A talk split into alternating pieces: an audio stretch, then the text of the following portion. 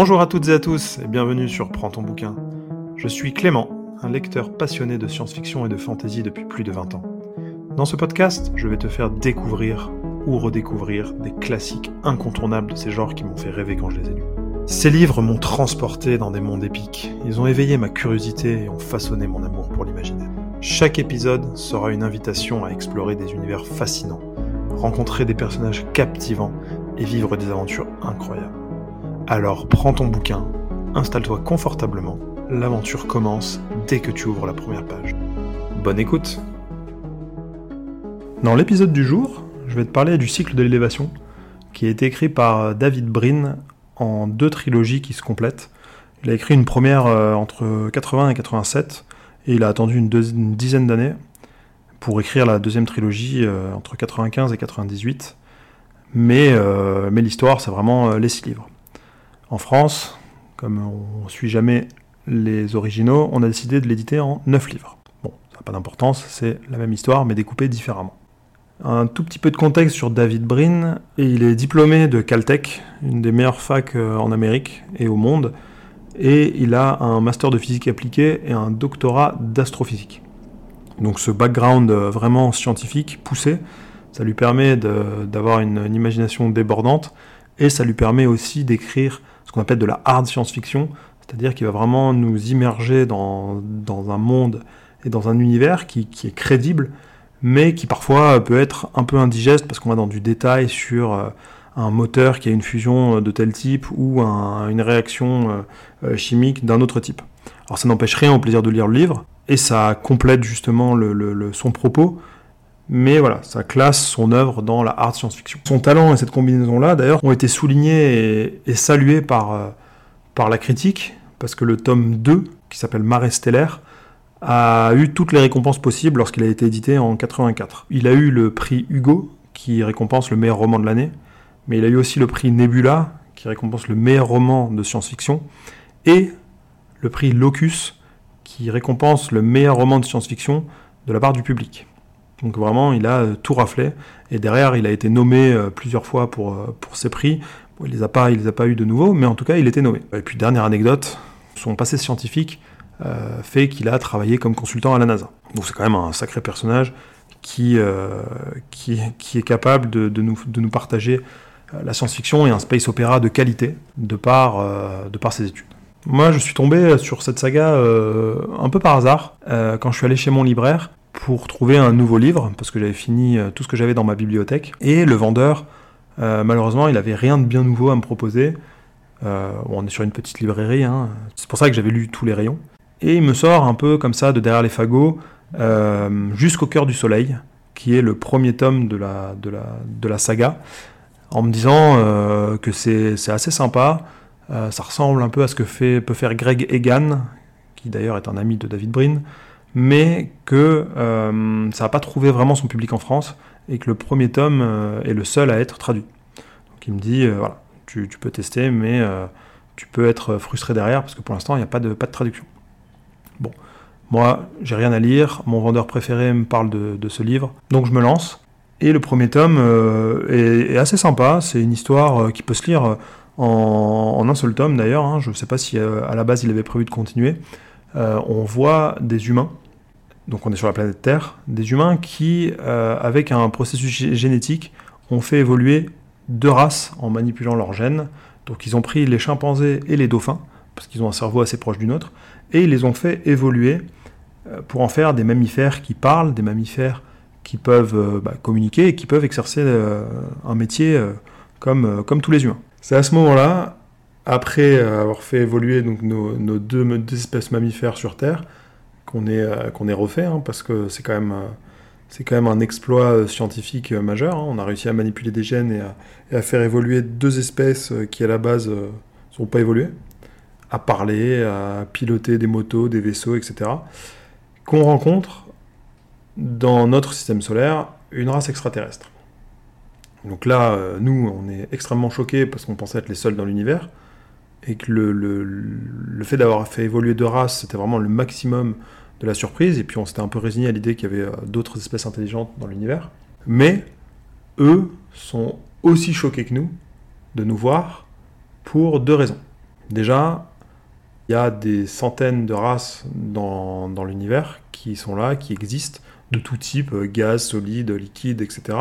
Et toutes les espèces qui ont atteint un niveau d'évolution euh, supérieur, donc euh, la parole, la logique, sont recensées, sont connues, et il y a une confédération de, de, toutes les espèces qui existent, un ONU des, des, civilisations, et tout le monde connaît tout le monde, et ça dure depuis des millénaires. Donc nous, on arrive comme un cheveu sur la soupe, on est une anomalie, on n'est pas censé exister. Donc ça, c'est un premier, euh, un premier problème pour, euh, pour, euh, pour la galaxie, pour, pour les cinq galaxies, parce qu'il y en a, toutes les espèces sont recensées dans cinq galaxies. Mais le deuxième problème, c'est qu'on a fait évoluer ces deux races, donc les, les dauphins et les chimpanzés, sauf que le processus normal dans les galaxies, c'est que lorsqu'on a atteint le niveau dit supérieur, donc euh, qu'on sait parler, qu'on pense, qu'on a une logique, qu'on est capable d'être autonome sur notre planète, on est censé euh, prendre sous notre aile une espèce dite inférieure, donc qui a un cerveau développé, mais qui n'a pas atteint ce, cet, état de conscience, et on est censé les aider à se développer. Et en échange, il y a un contrat qui se fait de maître et de serviteur, où l'espèce qui a fait évoluer met un contrat de servitude à l'espèce qui s'est fait évoluer, et ça peut durer 100 ans, 1000 ans, euh, suivant euh, où on a pris l'espèce et où on l'a amené. Et nous, avec nos chimpanzés et nos dauphins, bah, on l'a fait en jouant un peu euh, aux dieux, et on n'a rien demandé à nos dauphins et, à nos chimpanzés. Donc ça crée ce problème qui est que les races inférieures qui sont sous contrat de servitude, bah, déjà elles sont pas hyper contentes de voir que c'est possible de ne pas avoir de contrat. Les cinq galaxies se demandent qui on est, et est-ce que nous, nous-mêmes, on n'est pas le produit d'une race, mais qui a oublié son expérience. Donc ça crée tout un, tout un questionnement. Euh, pourquoi, pourquoi on est là Qui nous a fait évoluer Et donc il y a plusieurs théories qui s'affrontent. On a évolué tout seul, mais ça n'est jamais arrivé dans toute l'histoire de, des, galaxies, des cinq galaxies. Donc c'est quand même un peu improbable. On a été évolué par une espèce qui s'en rappelle plus, mais euh, normalement euh, toutes les traces de tout ce qui se passe dans les galaxies sont recensées dans la bibliothèque galaxique. Ou alors, troisième hypothèse, on a été évolué par la première race, qu'on appelle les progéniteurs, qui est un peu une race euh, mythique, une race qui est euh, considérée comme, comme faisant partie de, la mythologie galaxique. Mais ça semble étrange aussi parce que cette race-là, ça fait des dizaines de milliers d'années qu'elle a disparu. Donc sur ces bases, les humains, on est testés par cette, cette, cette, ONU galactique. Ils disent, bon, vous avez fait évoluer deux, deux espèces, vous n'aviez pas le droit, vous ne connaissiez pas les règles, donc c'est pas grave pour cette fois. En revanche, on va quand même vous mettre des gendarmes, on va vous envoyer des, espèces extraterrestres sur votre planète pour voir un peu comment vous comportez. Est-ce que vous êtes vraiment digne d'être considéré comme supérieur? Et euh, comment vous comportez surtout avec vos, serviteurs, donc les dauphins et les chimpanzés. Donc on va envoyer une mission, une première mission spatiale euh, vers le Soleil, parce que euh, grâce à notre contact avec la, la galaxie, on a pu avancer x10 dans toute la science avec la bibliothèque galactique, on a récupéré le secret de l'hyperespace, on a récupéré comment avancer en via la vitesse de la lumière, euh, on a récupéré plein d'informations sur euh, bah, toute la société galactique, donc on a fait vraiment un bond technologique en avant, et on a récupéré des nouveaux instruments de mesure qui font qu'on arrive à... qu'on aperçoit un genre de, d'espèce de, vie sur le Soleil. On se dit, bah, déjà, on va aller voir si, si c'est le cas, s'il y a vraiment une, une espèce vivante dans le Soleil, et si c'est le cas, à quel stade elle est, pour qu'on les fasse évoluer et que ce soit notre troisième espèce? Parce que plus on a d'espèces qu'on a fait évoluer sous nos, sous nos ordres, plus on est puissant. Donc les races millénaires, les plus puissants de la galaxie, ont 10, 15, 20, 100, 100 races sous contrat qui les servent et qui, voilà, qui, les permettent de, rayonner à travers la galaxie. Pour rentrer directement euh, sur un résumé assez rapide sur le cycle en lui-même, le cycle de l'élévation. Donc la manière dont David Brin a écrit cette double trilogie, c'est que les tomes 1, 2, 3 peuvent se lire un peu de manière euh, séparée. Là, je t'ai parlé du premier tome. Le deuxième tome, lui, euh, met en place une intrigue en envoyant donc plus loin dans l'espace euh, un vaisseau humain commandé par un dauphin. C'est la première fois qu'un dauphin a le commandement d'un vaisseau humain. Alors évidemment, il y a quelques humains dans le vaisseau qui sont là pour voir si tout se passe bien. Et il y a un seul chimpanzé.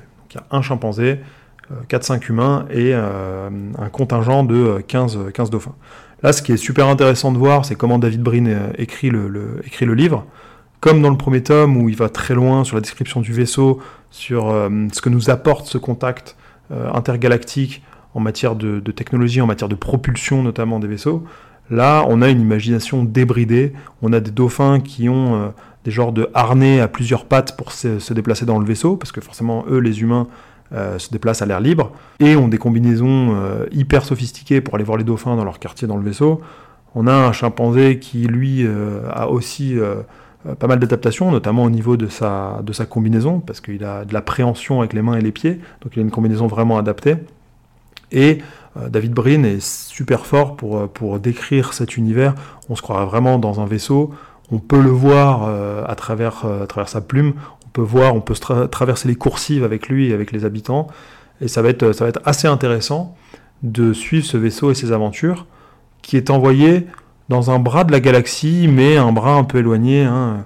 Les autres espèces nous regardent de haut, puis nous disent allez vous amuser là-bas, il n'y a pas grand-chose à voir, euh, et, voir si vous arrivez à, découvrir quelque chose. Ils nous envoient un peu euh, là-bas euh, sur le ton de la rigolade, parce qu'ils savent très bien qu'il n'y a rien à voir. Nous, humains, on prend ça à cœur. Forcément, on est des humains, on a un ego, on a envie de prouver qu'on sait faire mieux que tout le monde. Donc on y va et on veut absolument réussir cette mission. D'autant que, je le répète, mais on n'était pas censé faire évoluer des races sans l'accord de la, galaxie. Donc c'est aussi un test pour savoir si, en allant plus loin que le Soleil, en allant euh, hors de notre système solaire, nos deux espèces servantes se comportent bien, respectent les règles galactiques, et si on peut garder les contrats avec eux. Et là, on va découvrir une épave d'un vaisseau spatial, un énorme vaisseau spatial, euh, beaucoup plus grand que celui dans lequel on, on voyage, et à l'intérieur duquel on va trouver le cadavre d'un être vivant. Ce cadavre va déclencher toutes les intrigues et toute la passion de la saga, parce qu'on va envoyer un simple message depuis notre vaisseau en disant on a trouvé un cadavre qui ressemble vaguement à, un humain. Qu'est-ce que c'est? Sauf que ce cadavre n'appartient pas aux bases de données de la bibliothèque galaxique, qui est censée tout savoir, et va venir amener un émoi dans toutes les cinq galaxies, parce que on n'était pas censé le trouver. Il est inconnu. Toutes les grandes races de la galaxie vont s'imaginer que c'est le cadavre d'un progéniteur la fameuse race mythique qui est censée avoir élevé la première race et être à l'origine de toute l'intelligence des cinq galaxies. Donc non seulement ce cadavre euh, renferme énormément de secrets, mais en plus l'emplacement du vaisseau et ce qu'on peut trouver dedans euh, va amener une guerre intergalactique. Ça va lancer tous les autres tomes. Je m'arrêtais là sur le tome 2, Marée stellaire, qui vraiment est écrit euh, d'une main de maître par David Brin, qui va vraiment nous montrer pourquoi c'est un, un, un maître de la hard science-fiction et qui va justifier le fait qu'il a remporté euh, les trois prix cette année-là, dont euh, le meilleur euh, livre, le meilleur roman de science-fiction. Le tome 3 peut se, peut se lire un peu de manière décorrélée. L'intrigue va se dérouler sur une planète annexe, une planète qui appartient aux humains, colonisée par les humains et les chimpanzés main dans la main ou main dans la patte. Et on va voir que toutes les races galactiques vont venir nous faire la guerre sur cette planète pour mettre la pression à la Terre, pour que la Terre donne la localisation du vaisseau, donne la localisation du cadavre et donne le cadavre. Et on a euh, plein de races qui vont arriver, qui vont nous faire la guerre. Et là, David Brin, avec son imagination et avec son système d'écriture, il va créer euh, toute une façon euh, de penser galactique. C'est, on est dans cinq galaxies qui cohabitent ensemble depuis cinq millénaires. Donc même dans la manière de faire la guerre, il y a vraiment des règles à respecter il faut euh, prévenir la planète qui va être attaquée, etc. Donc ça, ça nous immerge dans l'histoire, on a vraiment l'impression d'appartenir à cet univers. On est, euh, on est sur la planète qui va se faire attaquer, et pour nous humains, ça nous paraît aberrant d'être de, prévenus de la guerre, d'avoir des ultimatums. Euh, donc ça permet un peu à la résistance de s'installer, mais bon, pour lutter contre des, races qui ont l'habitude de faire, de faire la guerre et de, de, commettre des atrocités depuis, depuis des millénaires, forcément c'est assez compliqué. Donc ça c'est pour le tome 3, donc qui, est utile en fait pour nous, pour nous relier les événements qui sont passés dans le tome 2, même si on n'a plus de nouvelles de ce, vaisseau spatial qui s'appelle le Streaker, euh, qui a trouvé le cadavre, mais on est, euh, ça nous donne vraiment l'importance de cette unicité euh, galactique, parce qu'on a beau être à des, milliers de kilomètres, on se fait attaquer pour une raison, pour un problème qui s'est passé ailleurs, et on voit aussi la relation maître-servant, la relation patron-client entre les races, où les races qui nous attaquent utilisent d'autres races pour, euh, pour leurs besoins. Par exemple, voilà, ils vont envoyer en première ligne certaines, certains de leurs clients plutôt que d'y aller eux-mêmes. Ça illustre bien le propos de la classification des, espèces et de euh, comment, comment ça se passe dans, ces galaxies. Ça clôt la première trilogie pour nous emmener sur la deuxième, donc les tomes 4, 5, 6 que David Brin a écrit plus tard, qui va appeler euh, Rédemption. Dans cette nouvelle trilogie, on a un tome 4 qui commence et qui, euh, au début, nous paraît vraiment décorrélé de tout ce qui s'est passé avant. moi, personnellement, je l'ai trouvé peut-être un peu long et assez étonnant sur le lancement parce qu'on a des personnages qu'on ne connaît pas du tout, euh, des espèces qu'on ne connaît pas également, des, espèces euh, extraterrestres, des espèces aliens, mais qui sont décrites selon leurs critères, qui sont décrites avec leur, mode de pensée, mais euh, qu'on n'avait jamais vu avant, donc ça nous paraît étonnant, on ne comprend pas tout, on ne comprend pas leurs sentiments, et le tome 4, au début, arrive un peu comme un cheveu sur la soupe. On se demande, est-ce qu'on est encore dans la même trilogie, est-ce qu'on est encore dans le même, dans le même cycle de l'élévation, et qu'est-ce que ça va venir faire? Donc on a affaire à une communauté qui vit en harmonie sur une planète, qui habite sur des, pentes d'un volcan. Donc euh, personnellement, ça m'a fait penser à, l'île de la Réunion. J'ai eu la chance d'y aller et, euh, ces, habitations sur les pentes du volcan et sur les flancs euh, des, montagnes comme ça qui se jettent dans la mer, c'est vraiment ce décor-là que moi que ça m'a mis en tête. On comprend qu'ils ne veulent pas laisser de traces et on comprend que c'est notamment pour échapper à l'Institut euh, des migrations. L'organisation galactique, la bibliothèque galactique qui connaît tout, qui sait tout sur tout et qui explique tout ce qui s'est passé. On a l'Institut des migrations qui, eux, organisent l'aménagement des écosphères pour laisser à une planète le temps de se remettre de l'activité qu'il y a eu pendant 1000, 2000, 10 000 ans. Et une fois que la planète euh, a, à effacer toutes les traces du passé, peut-être qu'il y aura l'émergence d'une nouvelle race qui sera possible d'élever, etc. C'est un cycle permanent, décidé par l'Institut des migrations. Donc on comprend que cette planète-là, c'était une planète plutôt en jachère, c'était une planète qu'il ne fallait pas toucher, mais qui pourtant a une multitude de races extraterrestres qui sont présentes et dont certaines sont normalement les pires ennemis, et là qui cohabitent de manière euh, parfaite. Ce qui nous fait arriver au tome 5, qui pour moi est mon, mon favori de cette trilogie, parce que ce tome 5 va relier les événements de la première trilogie à ce fameux tome 4 qui au début était assez difficile de comprendre. Et là, euh, David Brin va, faire preuve de son génie en reliant euh, toutes les pièces. Ça va être un puzzle bien huilé où on va l'action va reprendre sur ce monde mystérieux, mais en reliant euh, tout ce qui s'est passé avant, donc du tome 1 jusqu'au tome 4. Avant de nous entraîner dans l'épilogue, dans un, dans un dernier tome vraiment axé hard science-fiction. Là, on va rentrer dans des concepts euh, un peu compliqué, il faut s'accrocher, mais pour arriver à une conclusion euh, magnifique sur, euh, sur toute cette saga de l'élévation, et qui va nous amener une compréhension, une meilleure compréhension des événements, et qui va nous amener à, comprendre et à dévoiler les mystères qu'on n'avait pas eu jusque-là. J'ai vraiment adoré cette saga qui, change quand même un peu, surtout sur la manière d'écriture, parce qu'on a certains livres qu'on peut prendre les uns sans lire les autres, ce qui est assez déstabilisant quand on parle d'une double trilogie qui, de manière classique, c'est plutôt des livres qui se suivent, hein. on lit le 1, puis le 2, puis le 3, et on arrive à une conclusion. Là, au début, on, peut, on a vraiment un système d'écriture où chaque livre peut limite se, lire de manière indépendante pour finalement avoir une, une toile qui se relie. Donc ça, c'est un, point euh, extrêmement intéressant et qui, moi, m'a beaucoup plu, qui fait que j'ai vraiment aimé cette saga. Mais le petit reproche que je pourrais me permettre sur euh, David de Brin, c'est son style d'écriture sur euh, les antagonistes je trouve que il écrit superbement, hein. tout est extrêmement bien décrit. Euh, la science, bon, est au cœur du livre, et ça, ça donne euh, vraiment euh, une immersion et une envie de le lire et une plongée dans son univers. Mais ces antagonistes sont un peu tendres. On a des méchants qui sont des méchants millénaires, qui sont des races extrêmement évoluées, qui ont accès à une bibliothèque qui sait tout sur tout. Et pourtant, ils se font parfois avoir par des ruses euh, des humains qui sont un peu, euh, un peu enfantines. Alors il justifie son propos, hein, justement, par le fait que on, est une anomalie du système, on ne fait pas partie de cette bibliothèque et on est une race inconnue, donc on est une, une, inconnue dans la grande équation de la vie. Mais voilà, parfois ça peut être un peu, euh, un peu dérangeant d'avoir cette, ce côté un peu naïf et un peu tendre de certains antagonistes, alors que le reste du livre est, tellement bien écrit, et tout ce système de pensée, tout ce système d'organisation est tellement bien décrit, que je trouve ça un tout petit peu dommage qu'il n'ait pas un peu plus poussé sur, euh, sur ce côté psychologique des, antagonistes. Mais à part ça, je te conseille vraiment ce livre. C'est un, une saga euh, qui, se, qui se dévore du premier au sixième tome, ou du premier au neuvième si tu lis dans la version française, et ça en fait euh, un classique à avoir dans sa bibliothèque. Merci d'avoir écouté jusqu'au bout. J'espère que cet épisode t'aura inspiré à découvrir ce chef-d'œuvre incroyable. N'hésite pas à le partager et à me dire ce que tu en as pensé. À la prochaine, et souviens-toi, l'aventure ne s'arrête pas tant que les pages continuent de tourner. Alors prends ton bouquin.